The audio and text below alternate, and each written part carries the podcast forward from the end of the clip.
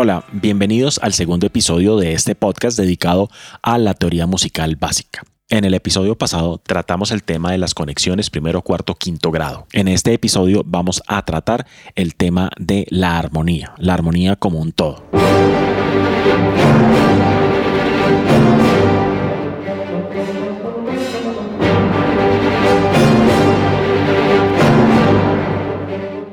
La sensación de poder que acabamos de escuchar es generada cuando muchos músicos tocan simultáneamente y genera un tercer ingrediente denominado la armonía.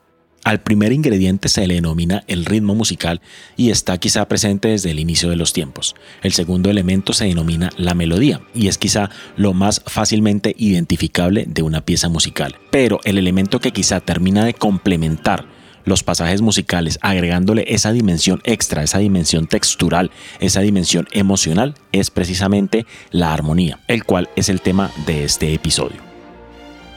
Es claro que nuestros sentidos están expuestos a tres dimensiones, tanto lo sonoro como lo visual.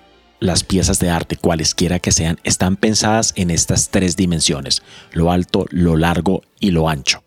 ¿Para qué? Para llevarnos a una realidad mucho más próxima, ya que los seres humanos experimentamos siempre en tres dimensiones. En este orden de ideas, si quisiéramos comparar melodía, armonía y ritmo a manera de dimensiones, podríamos decir que las dos primeras dimensiones, lo que es lo largo y lo alto, están dominados por lo que es el ritmo comparado tal vez con lo ancho y tal vez la melodía con lo alto. Claro, las notas altas aparecen mucho más arriba que las notas bajas. Los bajos por lo general están cerca del piso, las notas entre más altas son, más posición en términos de altitud tienen. Es por eso que esta tercera dimensión, la cual sería tal vez la profundidad, terminará de darnos esa perspectiva que le hace falta a la música si solamente empleamos dos dimensiones sonoras. Es algo así como si representáramos una pintura sin perspectiva, sin profundidad. Sería una pintura aburrida, muy parecida tal vez a lo que los niños pintan, ya que ellos no tienen un manejo de perspectiva. Los cuadros infantiles parecen planos. La música sin armonía parecerá entonces plana. Escuchemos el primer ejemplo auditivo que traje para este episodio, el cual es la misma nota con un patrón rítmico.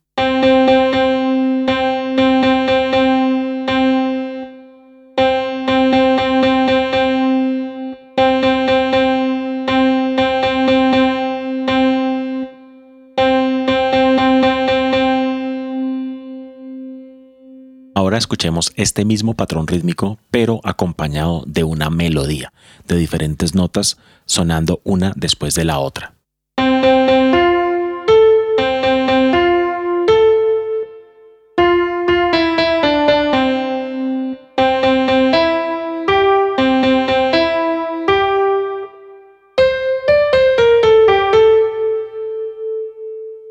Finalmente coloquémosle la armonía a esto, es decir, varias notas sonando simultáneamente acompañando a la melodía en un sentido homofónico. Cuando hablo de homofonía, hablo de que lo más importante aquí, lo más reconocible es la melodía, pero hay un acompañamiento que le da esa perspectiva, esa profundidad a este ente musical.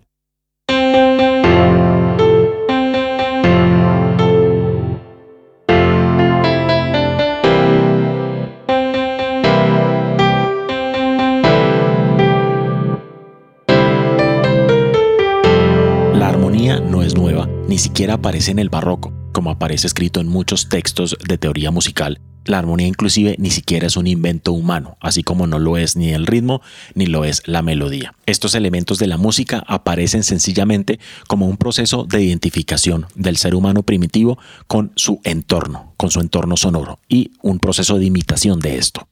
Existen una serie de imágenes inclusive de miles de años atrás de Egipto, donde se evidencia la presencia de muchos músicos, los cuales obviamente tocaban simultáneamente. Cuando muchos músicos tocan simultáneamente, la armonía es un proceso inevitable. Y para que no haya un caos al momento de combinar sonoridades, de combinar instrumentos y, por qué no, escalas y notas, deben aparecer entonces una serie de reglas para que esto no tienda al caos y por ende a la disonancia. En el siguiente ejemplo, escuchemos qué pasa si no sigo ninguna regla y coloco notas simultáneamente al azar.